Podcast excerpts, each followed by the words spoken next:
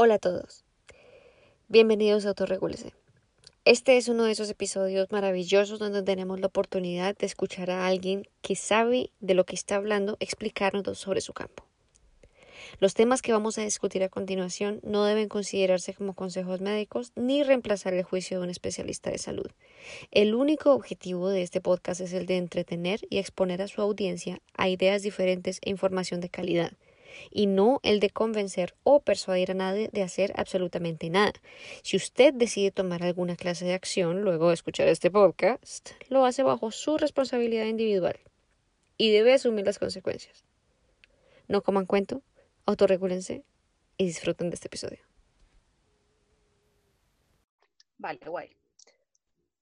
Hola, Reina. Hola, María. Tiempo sin verte. Ay, yo sé, te extrañé, mami. ¿Cómo estás? ¿De qué quieres hablar hoy?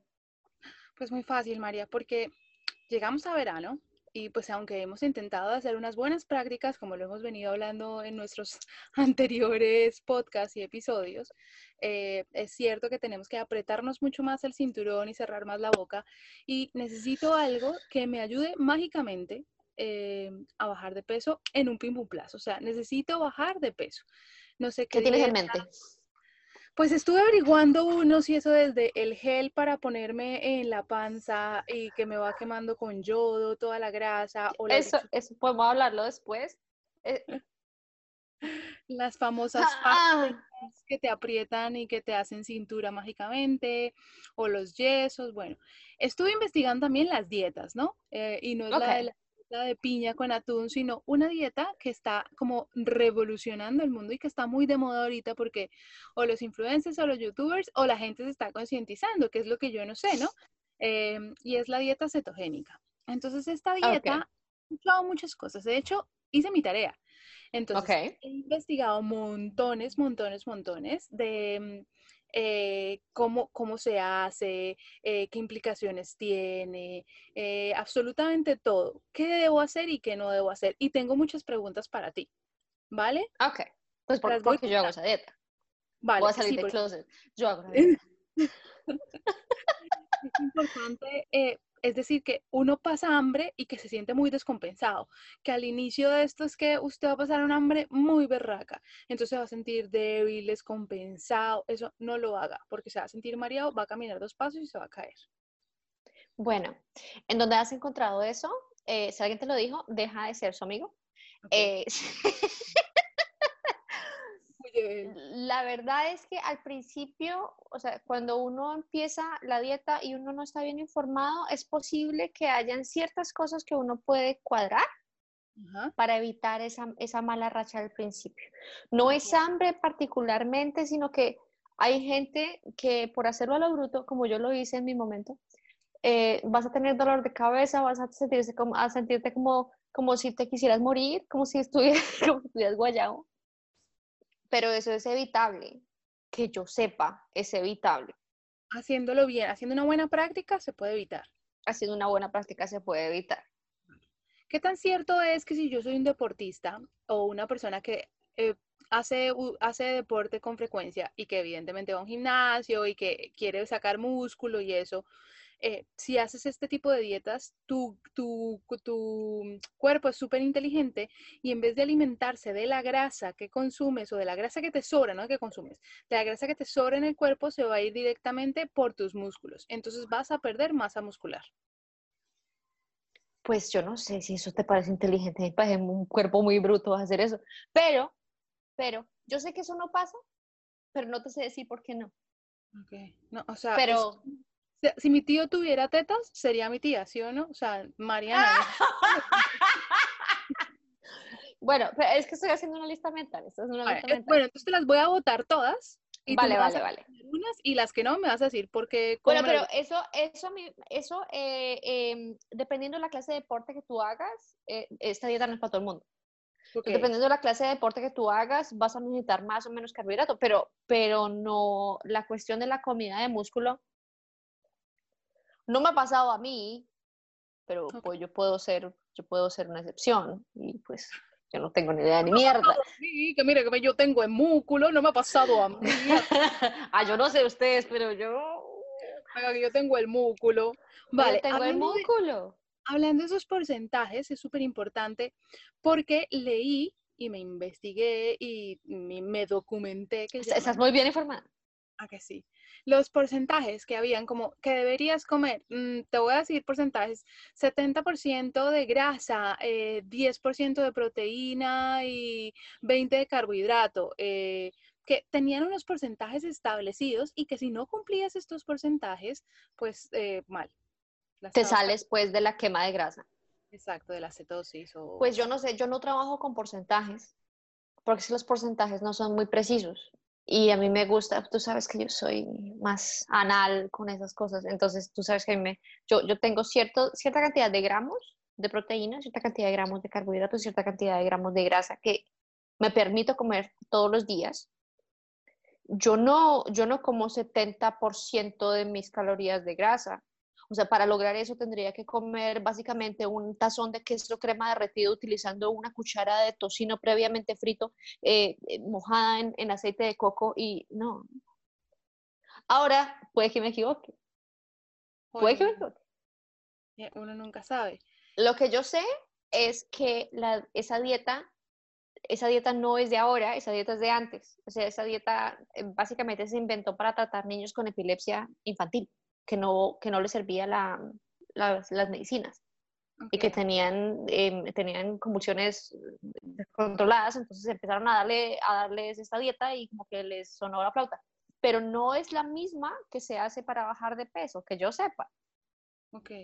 Vale, entonces necesito que me hagas la aclaración entre los ayunos intermitentes, la dieta cetogénica, eh, todo este como e, esta rareza o esta mezcla de, dietas que al final tú crees que es la misma, pero no es la misma, que todo depende del objetivo, asumo yo, del objetivo que tú busques. Si sea tu, objetivo número uno, pérdida de grasa eh, o eh, eh, aumentar músculo o disminuir el dolor de cabeza, porque yo tengo entendido que tú lo, tú lo iniciaste para disminuir las migrañas y los dolores de cabeza que te daban tan fuertes, ¿verdad? Y que hasta el día de hoy disminuyeron al 90%. En tres años he tenido solamente dos episodios de migraña. Está buenísimo, está buenísimo. Y era, pues, era frecuente era fuerte. ¿Qué tan cierto es, María, eh, que, te, que te da problemas digestivos, que te vuelve, te da estreñimiento? Porque, claro, al suprimir la fruta, entonces no vas a tener fibra y entonces no vas a, ir tantas veces al, al, baño. Pues no sé qué le pasa a la gente. Cada persona es diferente, pero yo te puedo decir desde mi punto de vista, yo cago montañas, pero yo me puedo equivocar. Puede que sea solamente yo. ¿Sabes qué? Esta conversación no nos va a llevar a ninguna parte. Okay. Porque tú no sabes nada, yo tampoco. Clarísimo. Pues si nos gustaría, me gustaría que nos informáramos, ¿sabes? Que al final es... Eh, Ahora, yo sí te podría contestar esas cosas, pero no se me da la gana. No, no, yo sí te podría contestar esas cosas, pero no me atrevo porque a pesar de que me encanta mearme en la sopa a todo el mundo, tú sabes que eso me fascina. Yo no soy experta en esto, yo soy traductora y habladora de mierda, profesional. Entonces, voy a ir a consultar. Vale. Ahora me voy a cambiar de peinado y de ropa por alguna razón y... Voy a ir corriendo. Voy corriendo, me vuela el pelo. Voy a ir a consultar. ¿Te parece? Vale. Y si usted está como yo, em, sin saber ni miércoles, pero con una curiosidad increíble y queriendo entender de una manera muy sencilla y una manera muy dummy de, por favor, necesito entender y no tengo la menor idea qué estoy haciendo ni qué es todos estos eh, em, como foros e información que hay en Internet, necesitamos de un experto que nos conteste todas estas preguntas, quéjese con nosotros, que, que Mariana y el experto, que no sé quién es porque, porque tiene que correr ella, quitarse la ropa y así. Ay, ay, espera y nos, y nos cuente un poquito. Vale. Me vuelas de pelo, mami. Vale, después. Un besito. Ahora sí te voy a colgar. Bueno.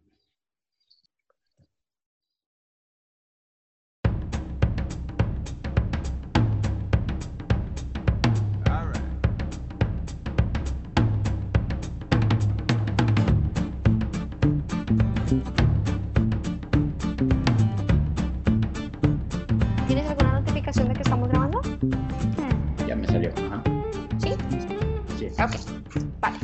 Entonces, hola a todos, buenas. El día de hoy tenemos un invitado especial, tenemos una sorpresa muy especial. Tenemos a Luis Villaseñor, que es conocido como uno de los entrenadores físicos más experimentados en, su, en el campo de la nutrición baja en carbohidratos, de dieta paleo y cetogénica. Uh, una de las voces más respetadas en el campo de recomposición corporal y de fitness. Él comenzó su carrera de autoexperimentación en la a la tierna edad de 17 años y aún hoy sigue aprendiendo, capacitándose y aprendiendo para, para seguirnos ayudando, ayudando a todos en el proceso de alcanzar nuestros goles.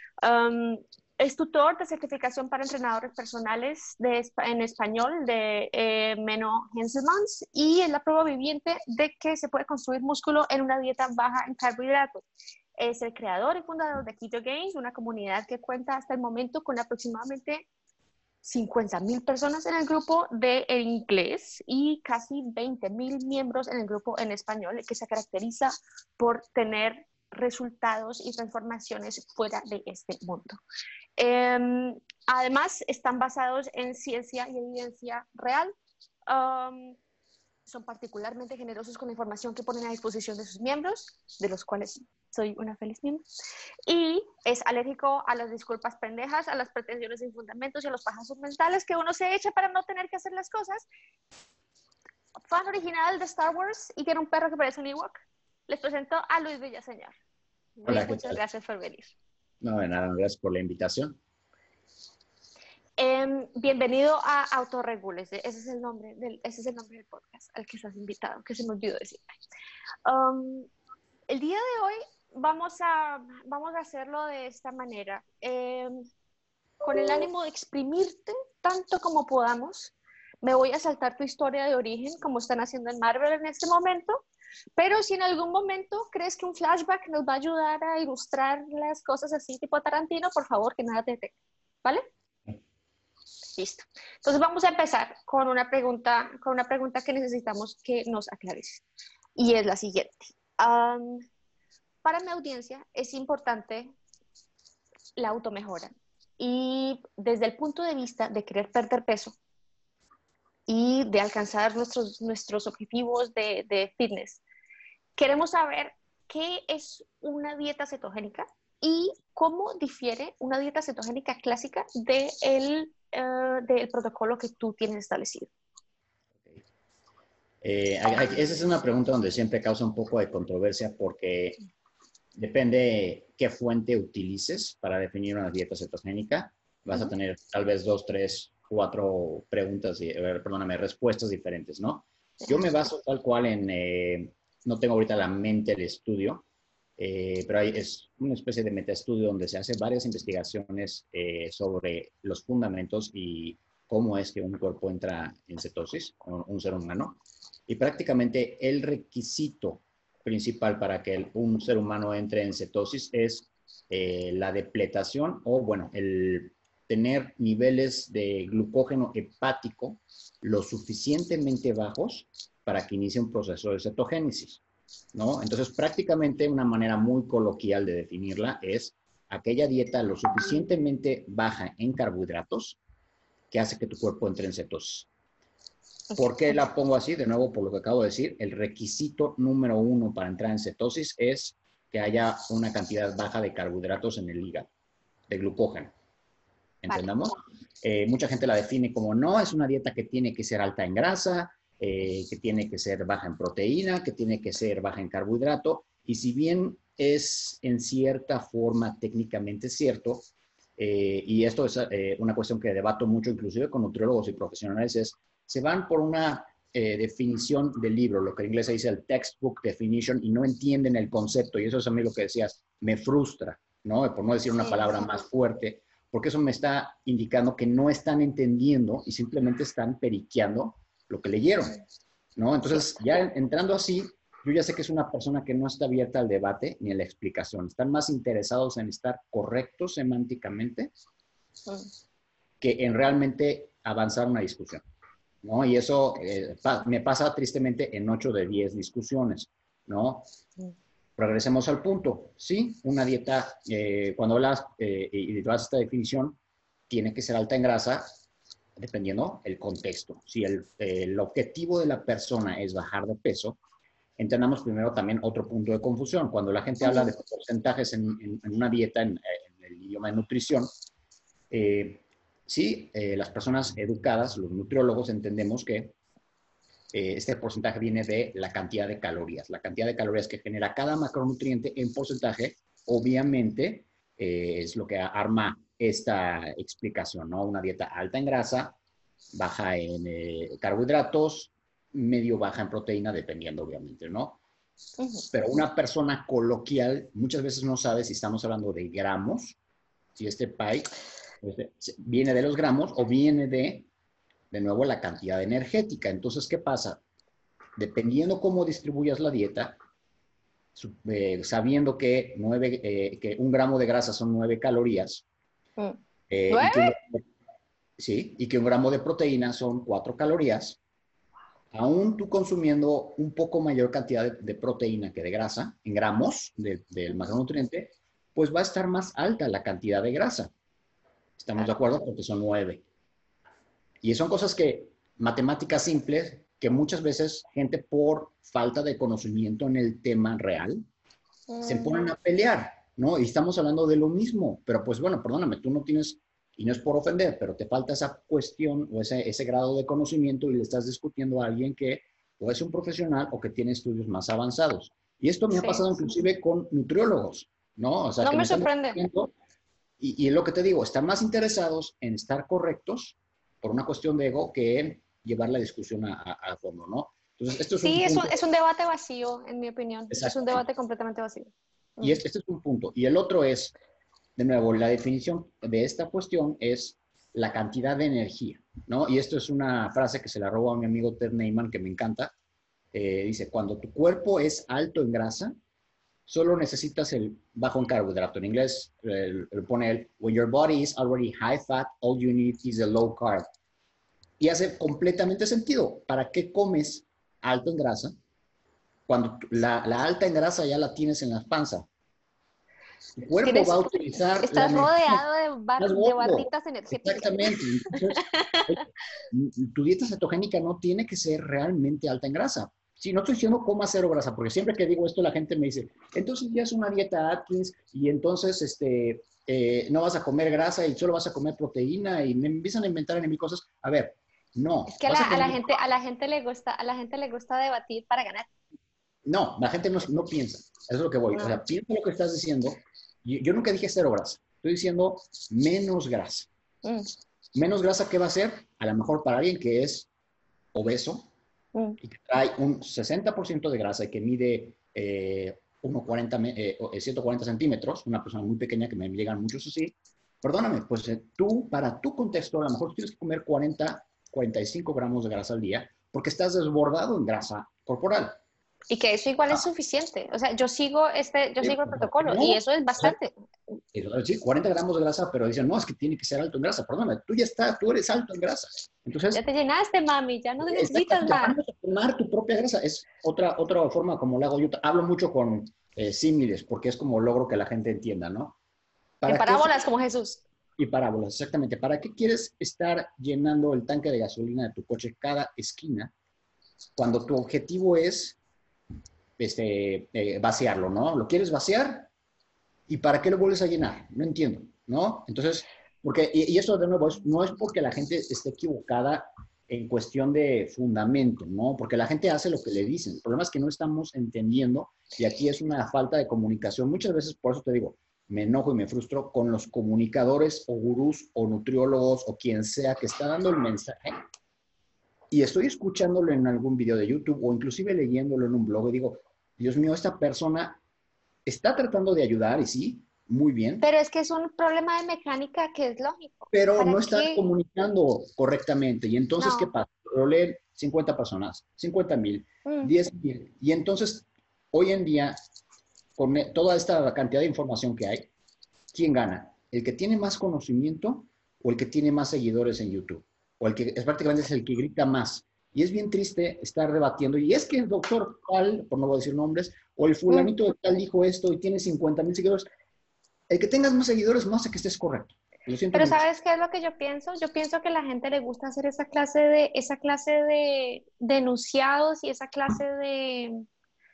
Le gusta dar esa clase de impacto de información porque sabe que es algo que le va a gustar a la gente. A la gente le gusta la idea de que, listo, con esta dieta voy a comer tanta grasa como yo quiera y voy a poder bajar de peso. Y eso les gusta más que cuando tú dices, no, no puedes seguir bajando, o sea, no puedes seguir comiendo tanta grasa. Pero están haciéndole un daño a las personas. O sea, y así siempre, siempre los vendedores de, de, no sé cómo se en español, snake oil salesman, los vendedores de humo. El este, siempre hay, y siempre va a haber gente que va a caer, ¿no? Este, bueno, pues ¿qué hago? No, no, no puedo. Yo trato de educar a las personas con realidad, por eso hay algunos que me lo aprecian, hay unos que me odian. ¿no? Yo les digo, no. No, no, digo, que tienen su derecho. La cuestión es, eh, no, no, mates al mensajero. Yo solo digo las cosas como son. Si no te gusta, lo siento mucho, ¿no? ciencia es ciencia. y, Exactamente. Lo que me dicen es, este, es que las calorías no cuentan. Digo, la gravedad, hay gente que no cree en la gravedad y sin embargo todo el mundo cae. Entonces, eh, igual, pasa con las calorías y la energía. Tú podrás legarlas, pero pues el resultado ahí lo tienes. Y tristemente, y es algo que otra vez me frustra, al no decirle la realidad a las personas, sí, no son nada más las calorías, sí es la caloría, también las hormonas, es una cuestión sumamente compleja, pero la gran parte del pastel de por qué uno sube o baja de peso etcétera, se basa en una cuestión y se llama responsabilidad personal. Por más dañado metabólicamente que estés, por más eh, las hormonas que las tengas totalmente locas, por más que eh, hagas ejercicio y no bajes de peso o no, al final del día es, a nadie le gusta tener que comer menos de lo que tienes que comer. A nadie. Y la realidad es, vivimos una, eh, hoy en día en una sociedad que nos dedicamos al consumo masivo, tenemos totalmente ¿cómo se dice? bloqueado los canales de saciedad. Esto pasa muchísimo. Y la gente come por entretenimiento. Come por entretenimiento. Uno debe de comer realmente para vivir, no vivir para comer. Hoy en día aprietas un botón y te llega la comida. Ahorita todo el mundo lo estamos viendo, eh, aquí estamos encerrados. ¿Cuántas aplicaciones hay que te llega la Y ya ni siquiera nos tenemos que mover. Exactamente, ¿no? Entonces, y lo que de nuevo, no estoy diciendo que la solución es nada más no comer. No, es simplemente hay muchas técnicas, y de nuevo, no estoy diciendo que nada más son las calorías, sí afectan las hormonas, sí afectan las calorías, también nadie las puede negar y el que la niegue está haciendo un daño, mm. ¿no? Eh, afecta sobre todo eh, lo que es eh, factores, ¿cómo se dice en español? El lifestyle factors, eso también es una cuestión Absolutamente. afecta muchísimo más de lo que la gente cree. el sedentarismo. Porque de todas formas, incluso si nosotros vamos al gimnasio, incluso si nosotros practicamos un deporte, yo, por ejemplo, yo paso la mayoría del tiempo adentro de la casa. Totalmente. Mira, la gente, lo voy a decir, el sedentarismo afecta, pero hay maneras de contrarrestarlo. Yo soy la persona más sedentaria. La gente me ve a mí cree que hago deporte todo el día. No, yo hago ejercicio cuatro a veces siete veces a la semana, dependiendo pero es una sesión de una hora o dos horas de pesas. Exacto. cuánto, quema eso? La gente cree que quemas millones de calorías, no es cierto. Quemaré 200 calorías a lo mucho. Sí. Y aún hagas 5 horas de spinning. Eso que es que mi Fitbit me dijo que quemé 10.000 calorías, sorry, lo siento, no. No quemas eso, eso es mentira. Cada vez vas a quemar menos calorías, mami, no hagas eso. Y cada vez quemas menos porque tu cuerpo crea una adaptación de eficiencia. El cuerpo es Y que perderá de tiempo ahorita que me, que me, ves y me ves que me estoy moviendo, ¿sabes por qué? Porque estoy en, una bicicleta de spinning que me da en un escritorio. Yo pensé que era que estaba temblando en México. No, no, perdón. Es algo que trato de hacer, por ejemplo, para incrementar mi, este, mi NEAT, que se llama el Non-Exercise Activity Thermogenesis. Todo este movimiento involuntario que nosotros hacemos a lo largo del día, la gente cree que quemas la mayor caloría, la mayor cantidad de calorías en el ejercicio. La realidad es que el día tiene 24 horas. Ocho de esas horas estás probablemente dormido, ocho de esas horas estás haciendo otras cosas, este, caminando, moviéndote, comiéndote, sentado, trabajando, lo que sea. Uno o dos a lo mejor haces ejercicio y de nuevo, muchas veces no estás haciendo ejercicio las dos horas continuas, ¿no? Yo cuando hago pesas, estoy haciendo dos horas de pesas o una hora. Uno hace pausas. Hago un ejercicio, un set, descanso 10 minutos o 5 y luego hago otro. Entonces realmente efectivo habrán sido 20 minutos o 30. No los puedo hacer seguidos porque no, tengo, no, no, te da el cuerpo, ¿no? Tienes que descansar. Entonces, ah, por ejemplo, ahorita que estamos en pandemia y que la mayoría de la gente está encerrado, todavía mucho más se redujo el, ejercicio que no tiene que ver directamente con ejercicio. Bueno, el, Tú no sabes la cantidad de tiempo que yo paso sentada en mi culo, ahora me estoy sintiendo mal por verte moviendo. No, es que, digo, compré, hace rato lo quería hacer y ahora que estamos aquí encerrados, este, lo aproveché. Y quería comprar un standing desk porque de repente por estar tanto tiempo sentado me estaba doliendo la espalda y me estaba sintiendo que me mejoró, ¿no? Pero es que estar parado tampoco es muy bueno. No, sí es, sí es mejor, es mejor de hecho. Este, no tenía yo este, eh, un escritorio para trabajar, realmente trabajaba en la cocina, ¿no? Ah. Y, y, este, y la forma ideal es estarte cambiando un poco de posiciones. De hecho, el cuerpo no está hecho para estar sentado, ¿no? Este, no. moviéndonos un poco. Eh, te digo, hay estudios este, sobre los standing desk, la, la, eficiencia, porque estás un poco cambiando de posición por acomodarte a lo largo del tiempo. Es que uno no debería estar tan cómodo todo el tiempo, porque es aquí, yo tengo un problema, un problema de, de hernia de disco. Entonces yo no, yo no me aguanto dos horas sentado.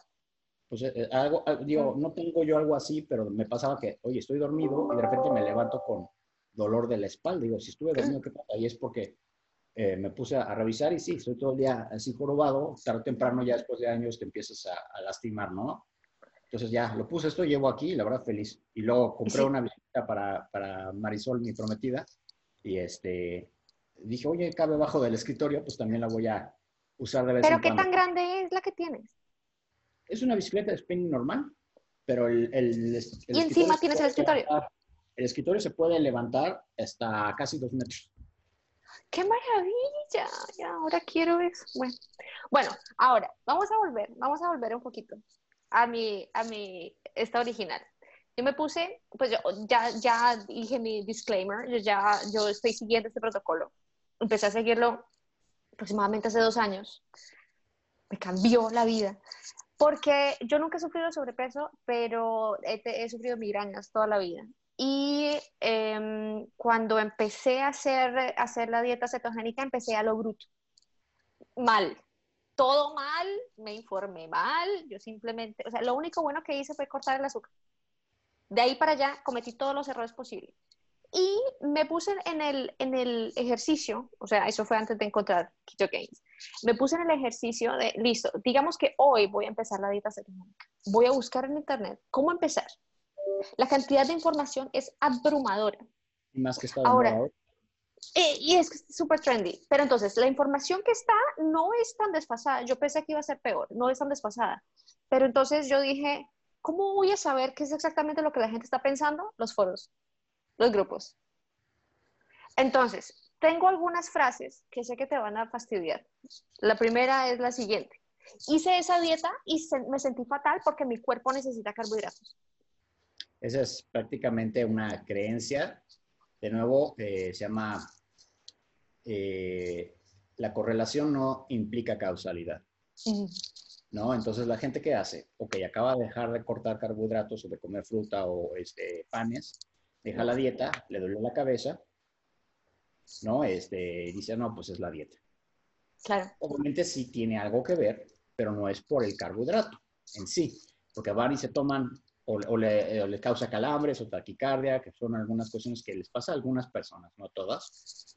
Eh, de nuevo, este, se toman un plátano porque si tienen un, calambre o se comen la dona, se les quita el dolor de cabeza momentáneamente. Entonces dicen, obviamente era la dieta. Y ahí se queda.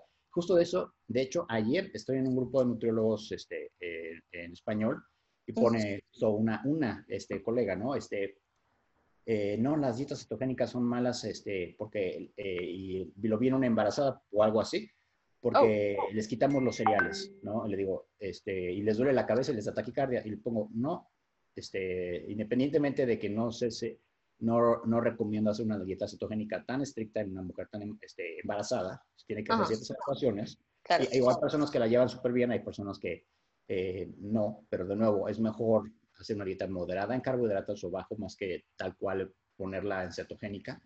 no, no, no, porque sea dañina, pero luego explicamos el punto por qué.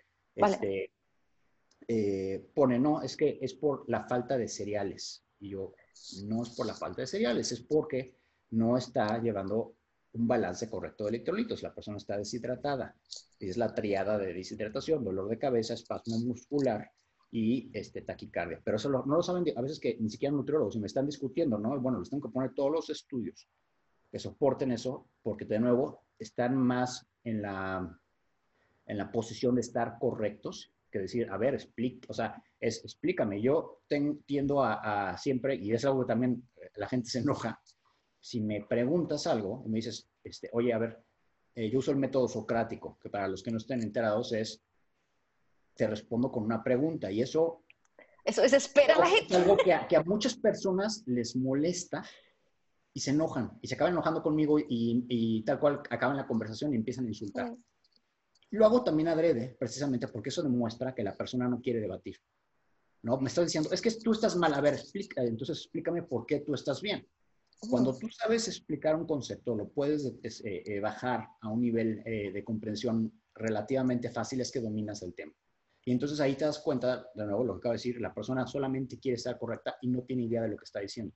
Simplemente está repitiendo lo que alguna vez escuchó o le enseñaron, pero nunca profundizó en el tema y no sabe la razón esta persona que me está debatiendo sabe que, o leyó que una dieta baja en carbohidratos no es apta para una persona embarazada y que les va a doler dolor de cabeza. No tiene idea de por qué.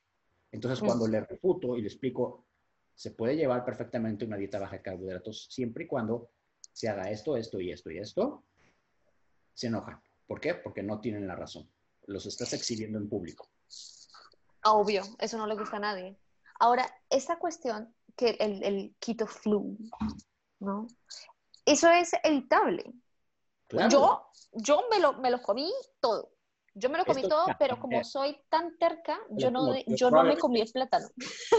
No, no, es totalmente evitable. Yo pasé por él, mm. como muchísimas personas, y te voy a decir una cosa, hay personas que por retención, o sea, cada quien aquí sí, cuestiones genéticas, estilo de vida también, es muy diferente una persona que empieza de tajo una dieta cetogénica que viene de un historial de hábitos alimenticios muy malos, una dieta muy alta en azúcar, alta en alimentos procesados, probablemente esta persona, y no, necesariamente tiene que estar gorda esta persona o, no fit, ¿no? Eh, pero esta persona que trae una alimentación bastante diferente, va a tener un proceso tal vez, no te digo que siempre, pero tal vez o probablemente más difícil de adaptación que una persona que, por ejemplo, ya estaba haciendo una dieta tipo paleo, moderada, baja en carbohidratos porque no estaban comiendo comida procesada. No, es que la cuestión de que te duele la cabeza y que tengas espasmo muscular y todo esto es de nuevo balance de electrolitos. Cuando dices electrolitos, ¿qué, ¿de qué electrolitos estamos hablando? De los electrolitos, solo hay cuatro electrolitos. Sodio, potasio, magnesio y cloro. ¿No? El cloro, eh, perdóname, eh, calcio. Eh, todo, todo es clorado. el calcio realmente no hay ningún problema, no se tiene que suplementar o incrementar pero el sodio y el potasio principalmente son los electrolitos maestros. ¿Qué pasa? Eh, estos no se obtienen tan fácil a través de la alimentación, a pesar de lo que la gente cree. La gente dice, no, es que si tu dieta es tan buena, ¿por qué tienes que meter sal? Perdóname, este es otro punto de que inclusive es para una sola plática. Desde ah. principios de la humanidad, el ser humano y los animales buscan sal tal cual. Y el que persona que, es que son, aquí es falta de historia y de conocimiento y de cultura general. y no solamente buscan sal, sino que también se tomaban, cuando comían un animal, se, tomaban también la sangre y se comían los órganos. Y eso está todo lleno de sal. porque ahí vienen minerales y vitaminas. Pero independientemente de eso, las grandes civilizaciones siempre se han forjado junto a ríos, ¿de acuerdo? ¿Pero por qué? Porque los ríos son depósitos salinos, ¿no? Este, eh, de hecho, recordemos una de las eh, monedas de la antigüedad en muchas civilizaciones era sal. A los ¿Por eso se llama salario? A los romanos les pagaban en sal, de ahí viene la palabra salario. No hay un ah. The History of Salt, que no tiene nada que ver con nutrición, más bien es la historia de la humanidad, cómo va con la sal. Tal cual, las grandes civilizaciones todas han sido forjadas, las antiguas, forjadas en sal, sales y especies. Pero si los animales también buscan sal. Claro, los bueno, tú cuando, cualquier persona que sea un granjero y, de, este, o de estos que viajan constantemente con sus caballos en los campos, ¿qué les llevan al caballo? Les llevan un pedazo de sal, una piedra de sal, porque la, más que piedra. el caballo necesita su Gatorade. ¿Cuál es su Gatorade? Un pedazo de sal para hidratar. La gente cree que hidratar es agua, porque hidrata, ¿no? Porque por el nombre. La hidratación está compuesta de agua, ¿sí? Con sales y minerales. Si tú solamente tomas agua, la vas a mear. y entonces estás sacando más los, los minerales. Tú no sabes cómo fue, mi, cómo fue mi felicidad la primera semana que hice la dieta. Claro, o sea, quedé vacía. Y yo decía, esto es una maravilla, perdí 5 kilos, mira cómo estoy de... No, y después me empezó ese guayao, esa resaca maldita. Es que eso es lo que pasa, la gente hace esta dieta, que es otro mito, y baja la primera semana 5 kilos y cree que está padrísima, es la, la mejor cosa del universo, y eh. luego la siguiente semana ya no baja nada ya no sirve la dieta, ¿qué pasó? Ya no me sirvió la dieta, eso es ah. otro de mis enunciados. ya no, al principio sirve, pero ya después deja de servir. No, lo que pasa es que nunca hiciste dieta, perdóname. ¿Qué es tomado de hidratación? Cambiaste de, eh, tus substratos de alimentos, los macronutrientes, el cuerpo en lo que se adapta, baja tu nivel de insulina, cuando baja la insulina, baja la presión, entonces el cuerpo de nuevo hace que orinas y esta orinada se lleva mucho sodio pierdes glucógeno muscular también. Glucógeno es el carbohidrato que se guarda, es un, un almidón, almidón que se guarda dentro de cada músculo. Y esto es normal, así funciona. ¿no? Eh, de nuevo, el carbohidrato que tú consumes o que genera tu propio cuerpo, que se llama glucógeno, se almacena, sí, en el hígado, que ese es el que interfiere o, hace que entres en cetosis o no, pero de nuevo esa energía, ¿no? Y eh, también se guarda en tus músculos. El músculo para energía necesita esta glucosa y lo que hace es que la va en cierta manera exprimiendo, si lo quieres ver así, entre el -huh. se muere. Eh, no pasa nada si se depleta, pero entendamos esto. Eh, cada molécula de carbohidrato, de glucosa, va pegada con alrededor de 4 gramos de agua. Entonces, ¿qué pasa? dejas de comer carbohidrato. Se empieza a depletar el glucógeno muscular. Como estás perdiendo vamos a suponer que un kilo de glucosa, okay. pues se dan cuatro kilos de agua. Entonces perdiste cinco kilos, pero no fueron cinco kilos de grasa. Era solo agua. Y entonces dicen, ah, ya no me funciona la dieta, me como un pan, o ya, bajé cinco kilos. Ahora ya me puedo comer la pizza. Y, y en un día suben otra vez cinco kilos. Claro, nunca bajaste de peso. Bueno, bajaste de peso, pero no era, no era peso de grasa. Era solamente manipulaste fluidos en tu cuerpo. Y entonces, además, otra vez, perdiste agua y esa agua de nuevo, perdón, no se va así nada más, se lleva estos electrolitos. Entonces, mm. te desinflas, es como jugar con un globo, lo llenas y lo llenas, lo llenas y lo vacías. Entonces, estás vaciando y claro que hay una descompensación en tu cuerpo, por eso todo en la cabeza, por eso te sientes desganado, porque se te baja la presión. ¿Qué pasa cuando se te baja la presión? Te sientes desganado. Entonces, ¿qué tienes que hacer para subir la presión otra vez? Métele sodio. ¿Qué es lo que pasa con las personas que, son, que tienen este eh, problema de presión sanguínea? Eso te iba a decir. Eh, la gente le tiene terror al, al, a, la sal. No, esta dieta es diurética por naturaleza, te va a bajar la presión por naturaleza. Para una persona que tiene la presión alta, es beneficiosa. Y, y, vas a poder ahora meter sal para estar en un nivel más estable. En una persona que tiene una presión baja, va a tener que meter todavía más sal. Pero de nuevo, la gente dice, es que la sal es mala. No, esa es la idea que nos metieron. La sal es mala, tanto si está, y no es la sal, el sodio, si está en un nivel muy alto, como si está en un nivel muy bajo. No, no, no estar más abajo es mejor, de nuevo. Hay una ¿Cuál es la homeostasis del cuerpo humano. Sí. Y otra cuestión que también hablando de la sal y el potasio, el potasio es el encargado, pues se llaman electrolitos porque generan este, corrientes electrónicas en el cuerpo. El cuerpo, más que es, biológico, es, es, es eh, biológico, bioquímico, hay reacciones electrónicas pequeñas, somos una pequeña computadorcita, en cierta manera. Eh, el potasio también ayuda a que se abran las células y haya traspaso de energía y de nutrientes. Las células tienen estos portales, hablando como de Star Wars, como las puertas de Star Wars o de Star Trek, para que abran bien estos portales. Necesitan ciertas claves. Y esta electricidad está generada por cargas de los iones de los electrolitos. Entonces, si tú traes un desbalance de sodio y de potasio y también de magnesio, no, no hay una comunicación correcta. Por eso también te da taquicardia muchas veces cuando traes bajo el potasio o una, una relación incorrecta de sodio y potasio, porque tiene que haber una relación. El cuerpo por sí solo es tan sabio y tan mágico que trata de mantener esa relación. De hecho, si no está en, en un rango, te mueres, así tal cual. ¿no? Por eso tampoco se venden suplementos de potasio así tal cual eh, eh, en cualquier lugar. Porque sí, eso ya he escuchado. Puede llegar a sobremedicarse y entonces hay un problema. Peligroso para el corazón.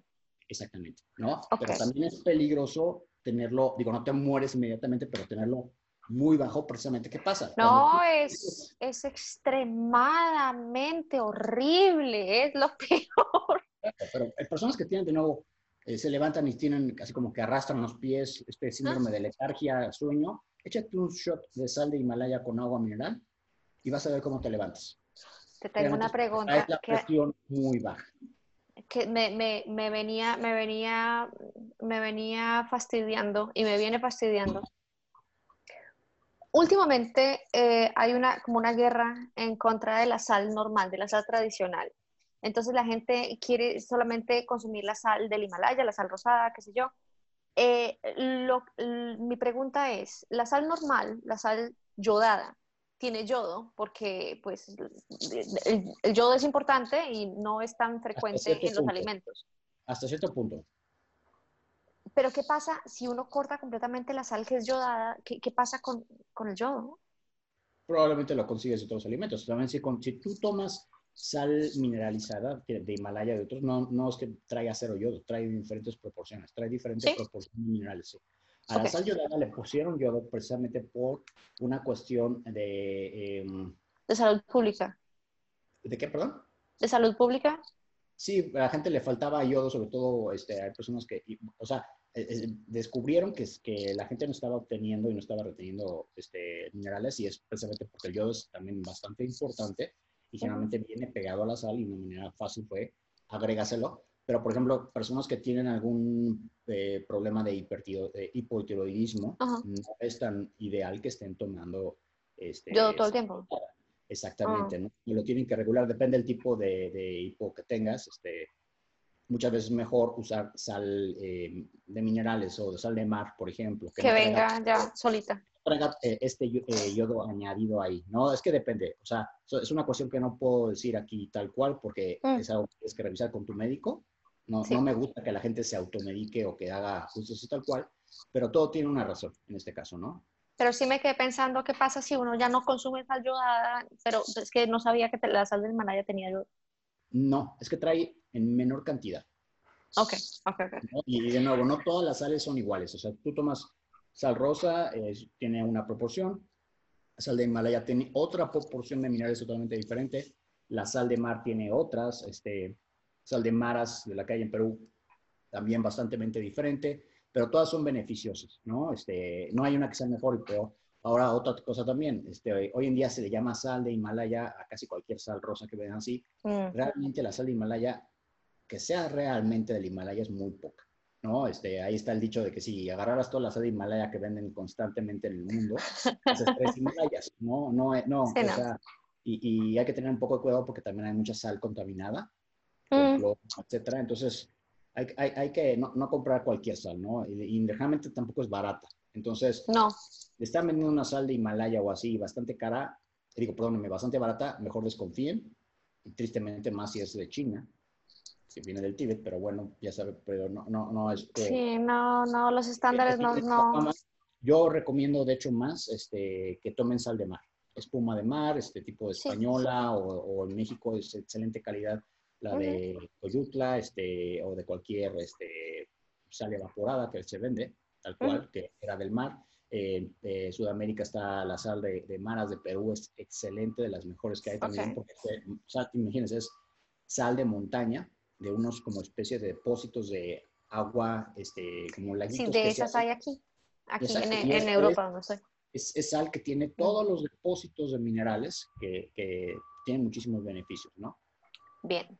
Bueno, otra pregunta que te tengo y otro, otra frase irritante. Em, tienes, ah, bueno, eso ya, ya pasamos por esto. ¿Qué tan importante, qué tan importante es estar en cetosis para perder peso? no es nada importante. Esa es también otra cuestión. La gente cree que cetosis es el requisito para bajar de peso. Y de nuevo, es lo que decía hace rato, el requisito para que tú bajes de peso es un déficit calórico. Así tal cual. Entonces, ¿por qué? Si, si la gente cree que solo en cetosis baja de peso, entonces, ¿por qué hay gente que sí, que baja de peso de cualquier manera y no... Ah, ¿Cómo bajabas de peso antes cuando no estabas en cetosis? ¿O cómo baja de peso la gente que no está en cetosis? El punto es eh, Las cetonas son un subproducto de la quema de grasa o de la metabolización de grasa. Cuando tu cuerpo usa grasa como energía, se crean cetonas. Entonces, eh, y, otra cosa, ¿y qué son las cetonas? ¿Qué ¿O cuál es la función de las cetonas? Que mucha gente tampoco entiende. Las cetonas es eh, otra forma de energía que puede utilizar tu cuerpo y precisamente eh, el cerebro, algunos tejidos, porque el, el cerebro principalmente usa glucosa como fuente de energía. ¿Qué pasa cuando bajas la ingesta de carbohidratos? Pues bueno, ya no hay glucosa para el cerebro. Entonces, ¿el cerebro qué pasa? ¿Muere? No. Lo que hace el cerebro es, el cuerpo no puede usar ácidos grasos como energía.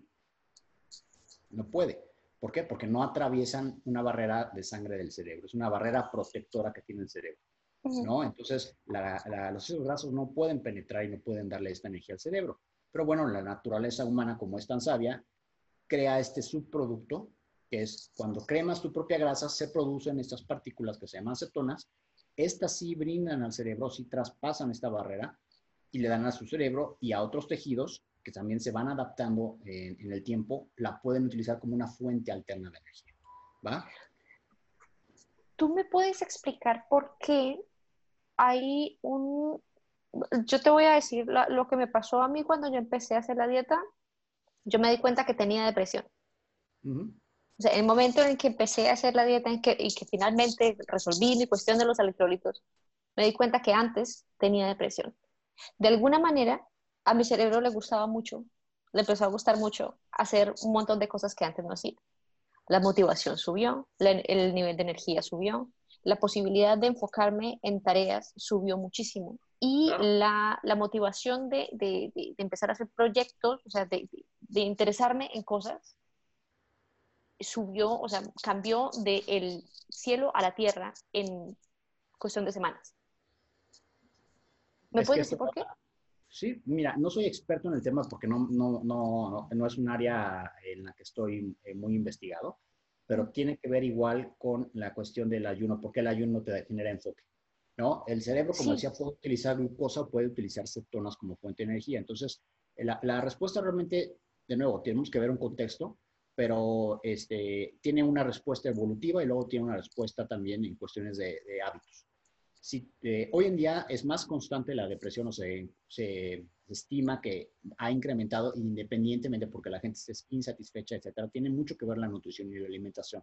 Mm. Si a nuestro cuerpo le estamos dando constantemente eh, alimentos procesados altos en azúcares. No necesariamente cuando hablo de azúcares me refiero a que la persona esté consumiendo dulces y golosinas todo el día. Entendamos que eh, carbohidratos eh, simples o complejos al final del día, ¿qué pasa? Se transforman en glucosa en nuestro cuerpo. ¿no? lo ideal o como debería de, de, funcionar el ser humano es un yin y yang. No todo el tiempo estar alimentándose. La naturaleza es, tienes que salir a buscar tu sustento muy raras veces un animal está totalmente satisfecho, ¿no? Es, sales a buscar y a buscar o a cazar o a recolectar tu alimento, estás alimentado un par de horas y luego viene un periodo de refracción que es estado alimentado, estado no alimentado. Okay. ¿no? Lo que se refiere como, eh, eh, sí, este, desayunar y ayunar, desayunar y ayunar. No, no, no es como comer cada tres horas, no. cualquier animal y el ser humano debemos comer a lo mejor una, dos, tres veces al día según fueran, eh, encontráramos este alimento y luego sigues buscando más. Entonces, evolutivamente, ¿qué pasa? Cuando no hay alimento, baja de nuevo la glucosa. Tu cerebro no tiene tanta alimentación y pasa, de nuevo, es una cuestión bastante complicada. Lo voy a tratar de resumir de una manera más fácil. Este, cuando tú no, no tienes alimento, siempre vas a estar más atento. ¿vale? Es una cuestión Porque tienes que estar despierto para ir a conseguirlo. Estar despierto para encontrar alimento. Y esto también, las cetonas ayudan a que estés más atento, porque las cetonas son un indicador también de que no hay alimento en el, eh, en el medio ambiente.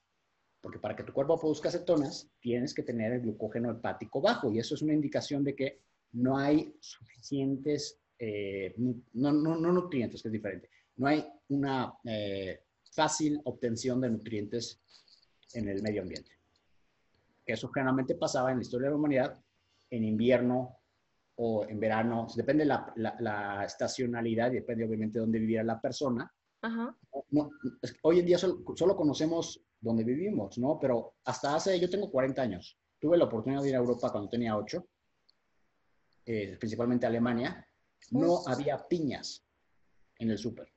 No había plátanos, no había piñas. Hoy en día la gente no entiende. No, o sea, me preguntaban a mí, ah, eres de México, oye, ¿has visto una piña? Yo así como que, ¿cómo que sí he visto una piña? Pues claro que hay piñas. No había piñas, no, no, hasta hace 35 años no había piñas. Claro que había, ¿no? Pero bueno, era algo muy difícil de obtener. No, aquí todo es por temporadas. Eh, y a lo que voy con esto es esta facilidad de tener cualquier alimento del mundo y esto no es normal. No es natural. Hay alimentos que se dan en ciertas áreas, hay alimentos que se dan en otras, entonces todo tiene una estacionalidad.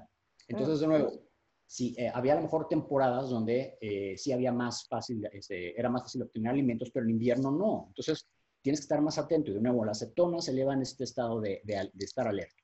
Ahora, ¿qué pasa también cuando una persona pone como las drogas? No quiero decir que el carbohidrato sea una droga porque no lo es y no quiero que pongan palabras en mi boca, pero sí genera cierta eh, adaptabilidad que puede llegar a ser negativa. Se crea un, un hábito malo y sí, recordemos que todos los hábitos nacen de situaciones placenteras muchas veces.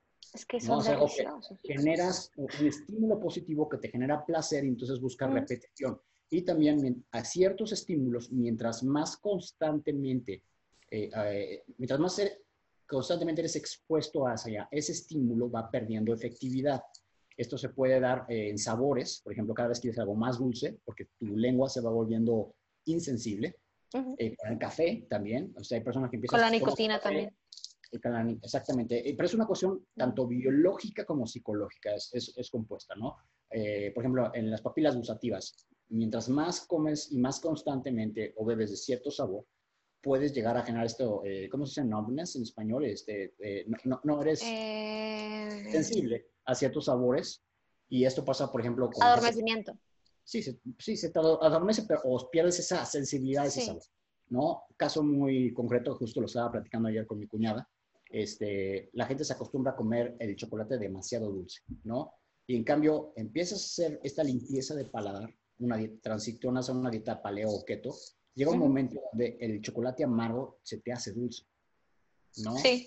Y empieza a cambiar tu paladar, empieza a recordar el sabor de los alimentos naturales. Y antes yo he hecho el experimento porque yo todavía tengo chocolate amargo. Lo tengo en la nevera, no sé, cuando quiero hacerme un postre de cumpleaños, qué sé yo, me hago algo con chocolate amargo. Y a veces le pego un mordisco. Antes de empezar, yo pegaba, sabía alquitrán. y ahora soy capaz de comerme un pedazo, inclusive disfrutarlo un poco. No pero no es algo que me cree, está delicioso, lo voy a seguir comiendo. No, es suficiente, pero ahora lo puedo tolerar. Pero además la cosa es, eh, y es algo asombroso, el chocolate amargo te puedes tomar uno o dos pedazos y quedas satisfecho. En cambio, el otro no. El dulce te quieres acabar todo, ¿no? Y es algo que, que luego mucha gente, o sea, no es, no es, una cuestión nada más, tiene estudios científicos que, que explican el por qué, pero también eh, anecdóticamente muchísimas personas me lo llegan a comentar, ¿no? Y eso también es muy bueno para la cuestión de voluntad. Los alimentos hiperpalativos y hiperprocesados generan esta adicción, en cierta manera, el no poder detenerte, porque se estimula de una manera, se estimula de una manera muy rápida eh, cierta sección del cerebro que genera placer. Entonces quiere generar esta repetición, repetición, repetición. Y para ya, aquí mm. en, la pregunta que habías hecho sobre la depresión, sí está ligado el que se esté emprendiendo eh, y hay cierto desgaste neuronal que, una manera como lo explico muy fácil es, todos conocemos cómo funciona atrás el, excusado, ¿no? Tienes este patito que regula este, que ya no se desborde el agua. ¿Qué pasa si este patito se, desgasta, se, rompe, y entonces se puede desbordar el, agua, ¿no? Terror. te vuelves resistente a la insulina, estás consumiendo tanto tiempo, con, tan constantemente eh, azúcar y calorías, que tu cuerpo ya no puede segregar la cantidad necesaria de insulina para poderlo asimilar. Entonces es cuando te vuelves, estás eh, metiendo más de la que tu cuerpo puede asimilar y entonces pasan dos cosas se, te vuelves resistente a la insulina o te vuelves diabético también, o las dos al mismo tiempo. Las dos al mismo tiempo. ¿no? Lo mismo llega a pasar en ciertas cuestiones con la mente a algunas personas. Es la cantidad de azúcar tanta en alguna u otra vertiente que se empieza a ver un desgaste neuronal. Entonces, eh, recordemos que tiene, tiene que ver muchas veces con cuestiones de depósitos de serotonina, dopamina, etc. No, tu cuerpo los exprime, los usa, estás en un estado constante de euforia en un momento y no tienes ese yang, ese descanso, para que se puedan volver a depletar, que es lo que pasa con las personas que abusan, por ejemplo, de drogas como el éxtasis. ¿Qué pasa con el éxtasis o el moli que está de moda? Exprimes tus dendritas, este, y es una bomba de serotonina, te genera un placer, una felicidad intensa y después te sientes miserable. Y después te da un downer horrible. Entonces, si estás abusando constantemente de esto, se desgastan y tardan años en regenerarse, ¿no? Eh, entonces, ¿qué pasa con...? No es exactamente lo mismo, pero es para que se tomen una idea. Si tu, cerebro está constantemente bombardeado de ciertas cuestiones, probablemente se vuelve menos eficiente. Entonces, al hacer un cambio a una alimentación eh, menos insulinogénica, porque no estoy diciendo que sea nada más el carbohidrato, sino es mm. el flujo constante y de una manera desorbitada, más allá de la que en ese momento el cuerpo puede asimilar, es lo que puede empezar a causar un, daño. Está, se está considerando, y se le llama así, no está totalmente fundamentado, que el Alzheimer eh, puede ser eh, un resultado de, de, este abuso de carbohidratos y azúcares simples, tanto así que se le ha llegado a denominar diabetes tipo 4. Eso lo había escuchado con esta, con esta doctora Amy Berger. Exactamente. Ella es una de las principales promotoras de esta teoría. ¿Y cómo se cura o cómo lo puedes revertir o detener? En una dieta paleo o más, este, eh, eh, no, no, estoy diciendo cero carbohidratos, de nuevo, estoy diciendo carbohidratos de calidad, donde no tienen una respuesta insulinogénica más constante y de nuevo de la mano de un ayuno intermitente que significa que es no comer tan constantemente, ¿no? Entonces estás metiendo a cuentagotas el carbohidrato o lo disminuyes o lo eliminas. depende de cuál sea tu contexto, tú puedes hacerlo, ¿no? Y entonces, ¿de qué va, se va a alimentar ahora el cerebro? Sí, de la, de la poca glucosa que puede producir tu cuerpo a través de la gluconogénesis y de las cetonas. Ahí te voy a hacer la otra pregunta irritante que dice, en una dieta cetogénica no puedes consumir tanta proteína, porque si la proteína se te vuelve azúcar. Eh, eh, eh, yo aquí lo que siempre les contesto es que es mucha proteína para ti, porque nadie me sabe decir qué es mucha proteína. ¿no? Y segunda, la gente no entiende esto. El que tú consumas proteína no significa que se va a volver. Y aquí es una, también una cuestión de no conocer bioquímica o nutrición. El cuerpo siempre siempre va a, estar en un estado de gluconeogénesis según lo necesite. Si tú le das 20 gramos de proteína o le das 100, el cuerpo va a hacer gluconeogénesis según necesite. Le vale madres cuánto comes. Entonces, olvídate de eso. Esa es una. Dos, no toda la proteína, el 100% de la proteína que consumes es eh, gluconeogénica, solamente el 60%. Y de nuevo, el que ¿por qué? Porque hay aminoácidos cetogénicos y hay aminoácidos anticetogénicos. Mm. ¿Qué significa? Que hay, son aminoácidos. los aminoácidos son las partículas que conforman la proteína y eh, hay unas que tienen la capacidad de, transformarse en glucosa y hay unas que no. Y de nuevo, que tengas la capacidad no significa que estés destinado a. El cuerpo si necesita glucosa, lo va a hacer. Si no necesita glucosa, no lo va a hacer. Al cuerpo no le importa que te comas dos kilos de carne. No necesita glucosa, no la va a transformar. Yo no creo que nadie se pueda comer tanta carne de tampoco. una sentada. Y, a lo que voy aquí es que entonces le tienen miedo a comer proteína porque creen que se va a volver glucosa. Y el punto es mm. este. Si tú consumes proteína, aunque sea mucha, estás en un déficit calórico que deberías estar para bajar de peso. Estás consumiendo vegetales, olvídate de la gluconeogénesis. ¿Va a pasar o no va a pasar? No va a afectar tu pérdida de peso. Y luego la otra, la gluconeogénesis en exceso sí se puede dar porque el cuerpo siempre busca un balance. ¿Cuándo va a pasar? ¿Y cuándo es cuando te tienes que preocupar de comer proteína en exceso? Uno, cuando estás comiendo en un superávit. Si tu objetivo es bajar de peso, ¿para qué comes en un superávit?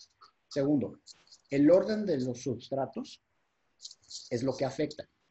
Cada macronutriente tiene un orden de preferencia en cómo el cuerpo lo Y esta preferencia está basada mucho en eh, facilidad de metabolismo.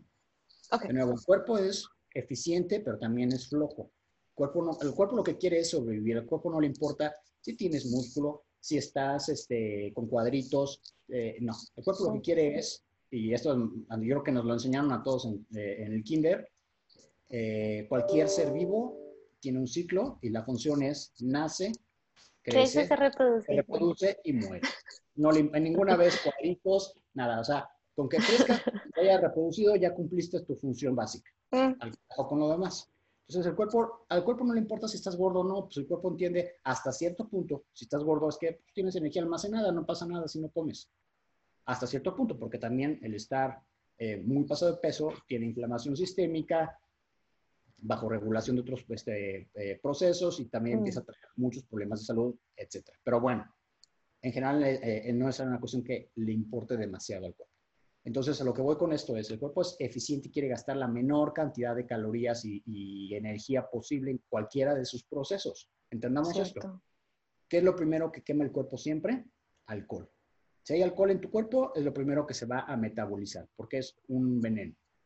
En segundo lugar, ¿qué entra? Carbohidratos. No, las cetonas. Ah, las cetonas en el cuerpo, el cuerpo las va a quemar. Entonces, también por eso es si tú usas cualquier producto de estos de cetonas exógenas y crees que con eso vas a bajar de peso, aguas, no. Estás metiendo cetonas en tu cuerpo. Las cetonas peor. las tuvo que haber creado tu cuerpo.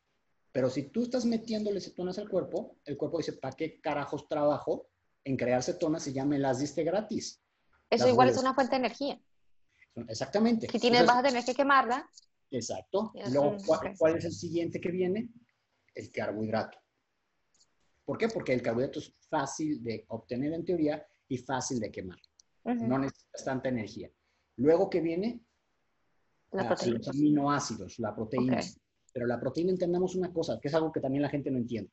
Eh, la proteína es extremadamente cara e ineficiente como fuente de energía. Y eso es algo que la gente no entiende. La proteína, el fin No la vas a almacenar como grasa. No, eso es una tontería. Cualquier persona que dice eso es para darle un zape. La, proteína, su fin no es uh, un sustrato energético. Se puede usar en emergencia, pero no debe de y no es para. La proteína es cemento, tal cual. Es eh, lo que eh, todo el cuerpo humano prácticamente somos una bolsa de proteína. Eh, los huesos se forman a través de proteína, los músculos obviamente, los órganos, el pelo, la piel, las enzimas, las hormonas, todos son, sí, proteína con grasa, etcétera, pero principalmente es proteína. Entonces, ¿qué pasa? La gente cree que erróneamente la proteína es solo para el músculo y entonces, pero si yo no quiero estar fuerte, no me interesa. No, señor. Día a día tú mueres y tienes que, se tiene que reponer todas tus células. Si tú no consumes proteína, nada más pierdes peso muscular.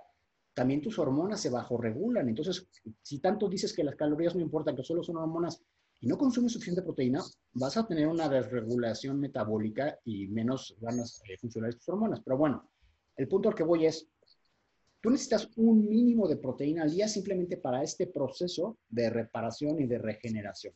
Luego necesitas un, y por más que digan que este, el doctor tal dijo que con el ayuno tengo la suficiente ¡Ah! proteína y todo eso, por más que se regenere proteína de la piel y de cartílago y lo que sea, esa es proteína, de nuevo, de un tipo.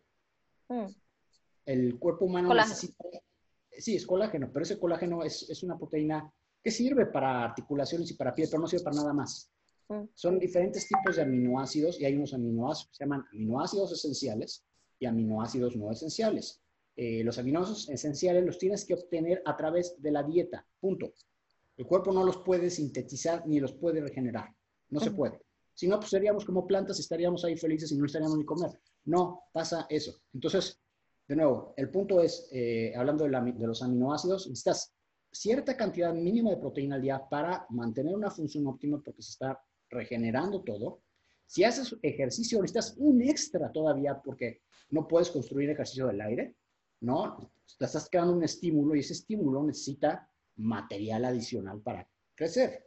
No, a si, tú le das el material adicional, ¿qué va a hacer tu cuerpo? A ver, o reconstruyo lo que se degrada día a día, te lo pongo como se lo explico a, la gente. Ah, quiero construir un, cuarto nuevo en mi casa. Órale, padrísimo. Pero también quiero, este, pero también se me está cayendo la pared de aquí, se me está cayendo el cimiento. A ver, ¿qué haces primero? ¿Reparas los cimientos o construyes la pared nueva? El cuarto nuevo. Si tienes suficiente material, obviamente puedes hacer los dos.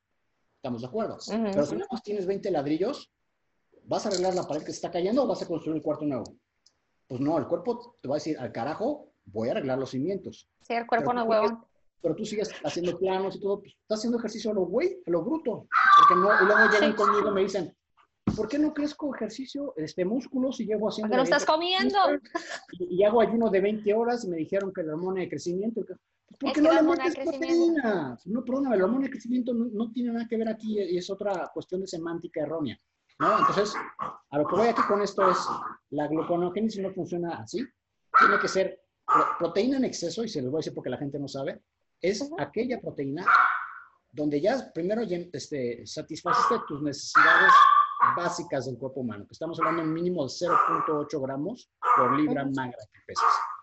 A eso le tienes que agregar eh, un 20%, 20 adicional si haces, hey, perdóname, si haces entrenamiento de pesas. Benito, hey. Están limpiando afuera y la... Ay, pobrecito. dale, dale.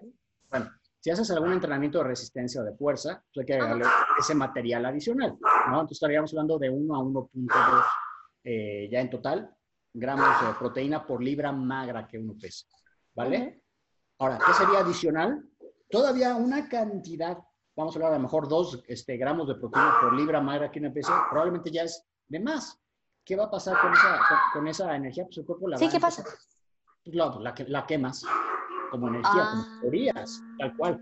Es un orden, este orden de preferencia que te estaba diciendo. Sí, sí. Que primero quemas alcohol, luego quemas cetonas, luego quemas carbohidrato y luego quemas eh, eh, la, eh, la, esta proteína en exceso, no la, no, no la que usas. No la que necesitas. Esa, la que necesitas nunca la vas a, a, a, quemar en, ese, en este caso. O sea, hay también otra cosa, porque van a decir, no, Luis, estás equivocado. No, esto no significa que es lineal. Siempre hay un, o sea, no estás quemando exclusivamente un sustrato es una combinación, pero estoy hablando, la mayoría sigue este proceso, ¿no? O sea, cuando estás aún quemando solamente alcohol, bueno, aún cuando hay alcohol en tu cuerpo, no significa que no quemas ni cetonas, ni carbohidratos, ni proteína, ni grasa. Se quema todo, pero es como una ecualización. Es una, hay una preferencia. es una preferencia, ¿va? Y luego, hablando, cuando hablaba de la proteína, entonces, es eh, la cantidad que necesitas tu cuerpo, que necesita tu cuerpo para funciones diarias, la cantidad adicional que responde al estímulo del ejercicio. Y luego, ese extra, recordemos que había dicho hace rato que solo el 60% tiene la capacidad de, volverse glucosa. Entonces, vamos a poner que consumiste 20 carbohidratos adicionales, ya, digo, perdóname, proteína adicional a lo que tu cuerpo necesitaba. ¿Esos 20 se vuelven glucosa? No, solamente a, a lo mejor, y a lo mejor, de nuevo, si tu cuerpo lo necesita, a lo mejor 10 gramos probablemente van a tener esa capacidad de ser transformados en glucosa. ¿Estamos de acuerdo?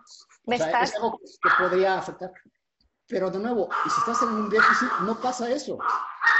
Porque tu cuerpo lo, lo, está quemando como energía. Estás en un superávit, más bien lo que va a pasar es que, ¿qué viene hasta el final? La grasa. El último eslabón es la grasa. Por eso también es tan difícil bajar de peso. Lo que hace eh, tan, tan accesible o tan interesante la dieta cetogénica es que estamos quitando uno de estos eslabones que es el carbohidrato. Sí. Entonces, al quitar el carbohidrato y sobre todo hoy en día, que nuestra dieta es casi, o la mayoría, lo que es el Standard American Diet, es casi 80% carbohidrato, sí. ¿qué pasa si se lo quitas? ¡Pum! Le quitas una pieza grande a este eslabón, obligas a la gente a comer más proteína de la que estaba comiendo, no más en general, porque muchas veces la gente cree que es mucha proteína, no, es que estabas comiendo muy poca proteína. Una cuestión muy interesante de también por qué engordamos tanto es que mm. la Standard American Diet es sobre e, es muy baja en proteína, más baja ya de los requerimientos. Entonces, ¿qué pasa? La gente no nada más engorda porque esté comiendo de más. Engordas porque estás bajando tu tasa metabólica, porque estás perdiendo masa muscular. Año con año, una de las razones por que la gente dice es que conforme voy envejeciendo, voy engordando. Eso es, lo que te iba, eso es lo que te iba a decir. Y además que hay, hay un cuento, un cuento que, que me, me, irrita sobremanera, sobre todo entre las mujeres, entre las mujeres de cierta edad, que es que, es que no, las mujeres no deben consumir tanta proteína, es que eso es para los hombres. Inclusive los menús de los restaurantes está hecho como para las, las, damas, una cosita así de carne. Voy a poner dos ejemplos. Uno, el la principal factor por lo que envejecen, eh, ganamos peso cuando conforme vamos envejeciendo es por dos cuestiones. Y van de la mano las dos. Comes menos proteína, empiezas a comer más comfort foods, que son bajos en proteína y alimentos procesados, pierdes masa muscular, por ende, porque lo que te acabo de decir, si tu cuerpo le hace escoger entre funciones vitales y mantener músculo, se va a las funciones vitales, no puedes construir ese cuarto extra si se está cayendo en los cimientos. Y como se te están cayendo los cimientos, menos ganas te dan de hacer pesas o cualquier ejercicio de resistencia. Entonces se vuelve una profecía autocumplida, ¿no? Pierdes peso porque no haces ejercicio, porque no comes proteína, porque no haces ejercicio, porque pierdes peso. Y a lo mejor la misma persona pesa 70 kilos año con año, pero su composición corporal es peor, va perdiendo músculo y va engordando, pero pesa igual. Cuestión este, que, que se ha visto en estudios. ¿Por qué pasa tanto en los estudios que adultos mayores sin ejercicio les cambian a una dieta hiperproteica, les bajan o les cambian el origen de carbohidratos sin hacer todo lo que sea y ganan masa muscular. dicen, no. ¿Sí? ¿Por qué? Pues porque les están dando proteína otra vez, tal cual. Eso es. ¿De cuántos años? Arriba de 60, este, 55, hay muchos, o sea, y ganan masa muscular. ¿Por qué? Pues porque estabas, no estabas comiendo proteína. No estabas comiendo nada estabas comiendo, sí, pero, ay, es que me como un pollito. Y luego, o sea, en la mañana te desayunan un cereal, luego en la noche un este, panecito dulce. No estás No, es un mito que no debas de comer. Y luego, hablando de las miserable. he hecho este experimento en restaurantes. Pones a las señoras a que coman, entonces quieren comer por estar a dieta, piden una ensalada que trae dos cubitos de, lechuga y así, y un aderezote, y el señor pide el bistec, ¿no? Y, ay, vas a engordar mucho por el bistec ¿Ves las calorías del bistec? 350 calorías. ¿Ves las calorías de la ensalada que está en la dieta? 600. El aderezo. El aderezo y otros quesos y todo. ¿Y cuál trae más nutrientes? La, sí, la, ensalada creen que es más nutritiva porque trae lechugas. Mm. Ah, sí, pero trae muy poca. Y es pura grasa a la mejor. Además, no porque la grasa sea mala, pero la grasa que generalmente se pone en restaurantes es un aderezo de eh, soybean y canola y otras cosas. Eh, porquería de aceites vegetales y, la carne estaba mucho mejor con este, espárragos verdes o este, eh, eh, lo que sea, color greens, whatever. Era mejor la que parecía más gorda que acá. Y luego no, aquí yo tengo, yo tengo aquí a la, yo vivo en una, en una región, en un pueblo muy pequeño y la gente todavía, o sea, es un pueblo muy pequeño que está en una burbuja de los 70 Okay. Nada ha evolucionado después de los 70, entonces se, tienen exactamente la misma, la misma, la misma eh, concepción de que si, comes mucha carne, entonces te vas a engordar, y que yo, las mujeres no comen carne. Yo voy a restaurantes y yo pido mi, mi, mi, porción. Y cuando no es lo suficientemente pues pido dos, porque voy a quedar con hambre. Yo no quiero quedar con hambre, entonces yo pido dos. No, la gente se sienta a mirarme comer. Le preguntan a mi esposo, ¿pero cómo es posible que tú estés gordo? Y... pues es, es eso. Bueno, quiero ser, no quiero abusar de tu tiempo, así que te voy a hacer una pregunta, una pregunta eh, que creo que va a ser importante para la cuestión psicológica. ¿Cuál crees tú que es la parte más difícil, más difícil de, de seguir el protocolo? Que se sabe que es efectivo, que se sabe que está, que da resultados. ¿Por qué la gente tiene dificultad para seguirlo? Pues porque involucra en muchos casos un cambio de hábito totalmente sustancial al que estás, como estás acostumbrado a vivir y todos queremos seguir este, la comodidad de, lo mismo, tal cual. Y en muchos casos vives en una familia que no te va a apoyar o que no quiere apoyarte o que no entiende. Entonces, eh, digo, esto lo, es, es, mi pan del día a día. ¿eh? Este, la mayoría de mis clientes son mujeres, eh, amas de casa, promedio de edad de 40 a 50 años. Y el principal factor de, de no éxito en algunas es que se dejen de, decir tonterías y es involucra a tu familia en el proceso. No tienen que estar 100% a dieta, pero sí empezar a hacer pequeños cambios de hábitos, porque todo es cambio de hábitos. Tú no puedes empezar a hacer 50 cosas al mismo tiempo y decir es que ahora nada de azúcar, nada de esto, nada de otro, no. Son pequeños hábitos eh, o, acciones que te van a llevar a tener éxito en este cambio de hábitos. Entonces, voy te voy a poner un ejemplo. Si tú sabes que, eh, esta, es mi, historia favorita porque no me ha pasado con una clienta, me ha pasado como con cinco o ocho y me vuelve a salir de repente cada X tiempo con otra más. Sí. Eh, muchas señoras tienen, y hombres también tenemos, esta adicción al peanut butter o al almond butter, ahora si son keto paleo, lo que sea, ¿no? Entonces comen una cucharada y se acaban comiendo 20. Hay personas que son abstainers, que pueden abstenerse en ciertos productos o tienen que, eh, eh, o tienen que ser moderadoras, o pueden ser moderadoras en otros. Lo que voy es, a lo mejor para ti, el comer un pedazo de chocolate te puedes comer un pedazo de vez en cuando y no pasa nada. En cambio, otra se lo come y se come una bolsa y sale corriendo al súper y se compra 20 más, te causa este, ¿no? Entonces, bueno, vamos, regresando al caso del peanut butter. Me pasa mucho con señoras de que, a ver, el peanut butter en ti es tu kriptonita. ¿Por qué lo compras? Porque la, la forma más, más fácil es no lo compres. no lo tengas en la casa. Exacto, es como alcohólico y tienes ahí una botella de whisky, es que la voy a resistir, la voy a resistir, la voy a resistir y vas a la toma. No, no funciona así, ¿no? Entonces, deja de comprar el peanut butter. Es que, es que mis hijos... Es que mis hijos, yo no los puedo someter a ese martirio. A ver, ¿cuándo fue la última vez que esto es real? Que tu hijo comió el peanut butter y se ponen, no, pues no. No, el hijo no lo pide. Y es que la señora es la que le prepara el sándwich al hijo. La que tiene la adicción o el gusto es la señora. Y ahora, el hijo hubiera conocido realmente el peanut butter de no haber sido por una cuestión principalmente creada por la familia y esta conexión emocional con la comida. cultural. No estoy diciendo que nunca lo va a probar, probablemente. A lo mejor en la calle, a la casa de algún amigo o en la escuela lo ve. Pero pues, si no está esta conexión emocional creada por la familia, probablemente lo prueba en eh, X. ¿no? Pero realmente aquí es la mamá la que está creando esta conexión. Entonces, y a lo que iba con esto es, ok, la mamá lo compra porque no le puede no dar al hijo, la mamá lo prepara y la jarra se le acaba acabando la mamá. Sí. Y muchas veces, a ver, no la compres en un mes a ver qué pasa. El hijo jamás la volvió a pedir. Y entonces a lo que quería llegar con esto es, la mamá inconscientemente es la que está comprando el peanut butter para ella. Y su justificación es que el hijo la quiere.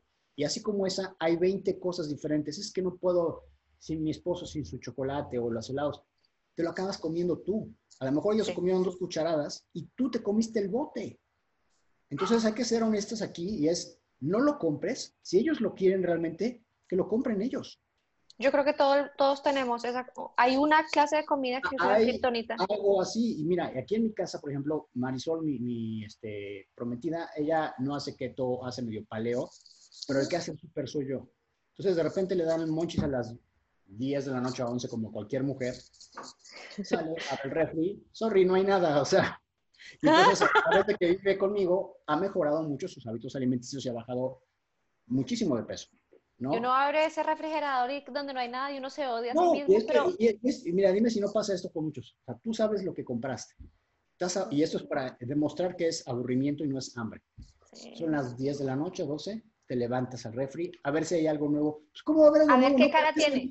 A ver qué hay. ¿Cómo que vaya tú, tú metiste todo el refri, tú sabes qué hay. A ver qué se me antoja. ¿Cómo que a ver qué se te antoja? Entonces no tienes hambre, estás comiendo porque estás aburrido. Sí. Entonces, no. Eh, así como te paraste, párate, salte del departamento, baja esos Toma. cinco escaleras. Respira, que se te olvide, porque entonces a lo que voy con esto es hábitos. Un hábito se crea por repetición. ¿Por qué te paraste a la nevera? Porque creaste ese hábito. Ese hábito. A buscar algo dulce y entonces quieres ese, ese cue, lo quieres repetir, ese patrón. No, entonces se rompe. Ya te diste cuenta que te levantaste, en vez de irte a la cocina, te das hacia la puerta principal, subes y bajas tres veces las escaleras y regresas. Entonces ya creaste una disociación negativa con ese antojo de ejercicio. Claro. y, es que, y es que es que uno, uno, no sé, nosotros los humanos somos particularmente buenos en, en echar las bajas mentales. Yo sé que yo soy adicta al queso. Yo lo sé. Bueno, yo lo sé. de mi protocolo es no hay queso mientras no hay queso. No hay queso. Y no es porque el queso sea malo, me encanta el queso. A mí me decía mi abuelo ratón. Pero yo sé que no puede haber queso, no hay queso cuando quiero bajar de peso. ¿Por qué? Pues porque no soy lo suficientemente fuerte y no me voy a tentar. No, no. no, y cuando, cuando estoy en bootcamp, cero queso. Cero queso. Nada de queso. Pero también Pero cuando no. Bueno, entonces tú tienes la respuesta. El punto es, claro. ¿por qué si tú sabes, este, cuando estoy en bootcamp queso, cuando no, no, bueno, pues, ¿y entonces qué? Bajas 5 kilos y cuando no estás en bootcamp subes otra vez 5. No, no, pues es, es tonto, perdón. Mejor no compres. Obvio, obvio. yo lo que hago es, no hay queso, se acabó. Oye, viene una visita y quiero hacer este plato que a lo mejor es el queso derretido, que sea. Lo compro para esa ocasión o si voy a casa a un evento y hay queso allá, con moderación, porque no me voy a comer queso como gordo enfrente de todos. No voy a estar ahí así, no, obviamente. Pero es una, una ocasión, una en un millón. Si lo tengo aquí en la casa, sé que se va a acabar. Sí, obvio. Eso, es, eso, es, eso, es, eso es permisivo y es, es una, una muleta. que autodestructivo. autodestructivo. Absolutamente, absolutamente. Yo ya lo tengo claro. Es, maldita sea, queso delicioso. Inclusive compro queso que yo sé que a mi esposa no le gusta para poder comer todo yo. No, pues y, y, otra cosa que también aprendí en, alguna vez en mis viajes es que en Europa, sobre todo en España, yo tengo ascendencia española, sí, el queso es excelente, pero a comparación de en Estados Unidos. En Estados Unidos se le echa queso a todo, ¿no? Ahí está, con dulce y cosas así este, asquerosas. En Europa se usa más como un postre a veces, a lo que voy es de vez en cuando, y es bueno y caro. El, mm. queso bueno es caro.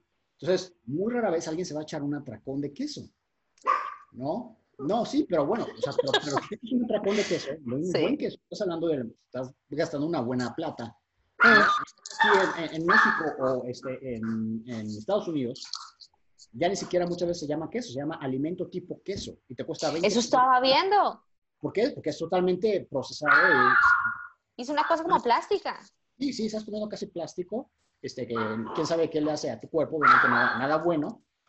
Pero aparte, le echan queso, tú a, veamos la, la, clásica hamburguesa americana que está bañada en queso, los doritos nachos, todo ese tipo de cosas, y, más así, que es como dices, plástico, ¿no? Entonces yo cuando platico con sobre todo mis clientes americanos, ese es el tipo de queso que están extrañando. Si me dijeran, es que me voy a tomar un este, pedazo de queso con jamón serrano, como en España, y es como un postre o un digestivo moderado, es algo totalmente entendible y de vez en cuando, pero de nuevo, estás en una dieta y quieres bajar de peso, pues bueno, con más razón se tiene que moderar eso.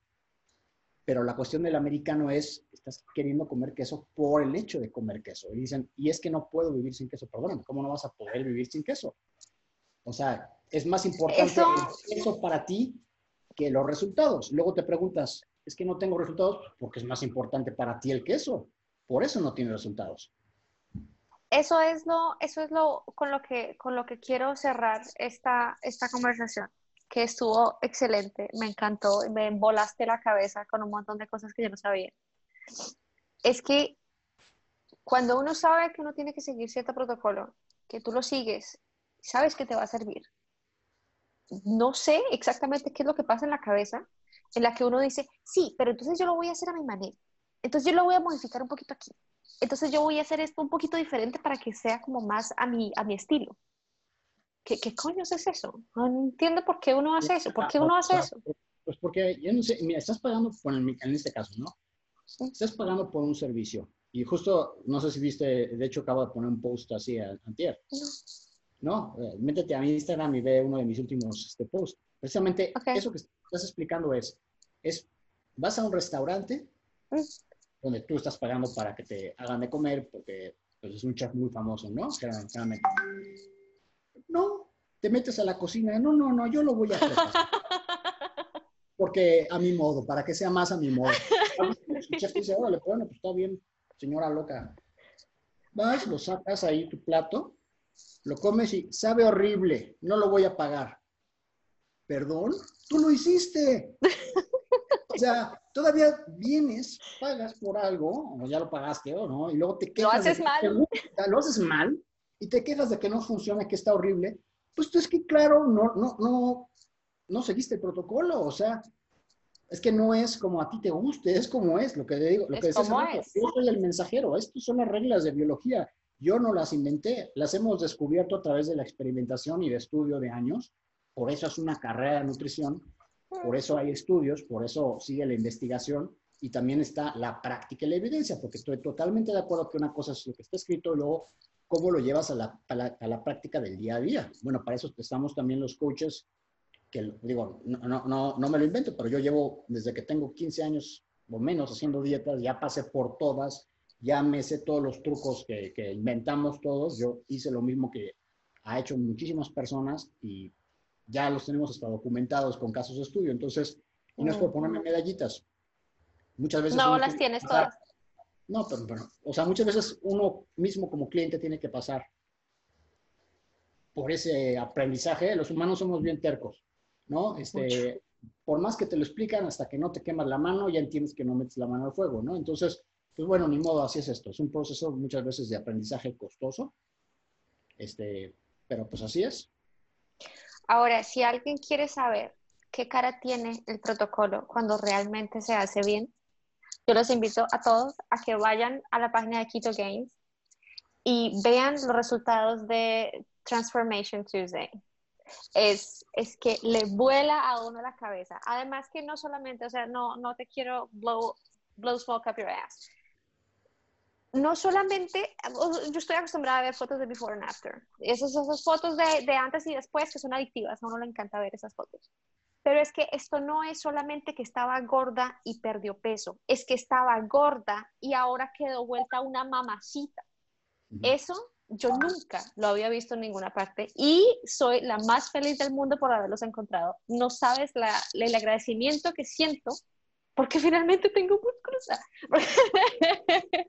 eso, eso nunca antes visto, jamás, jamás. Entonces, Luis, muchísimas gracias por tu tiempo, muchísimas gracias por aceptar la invitación.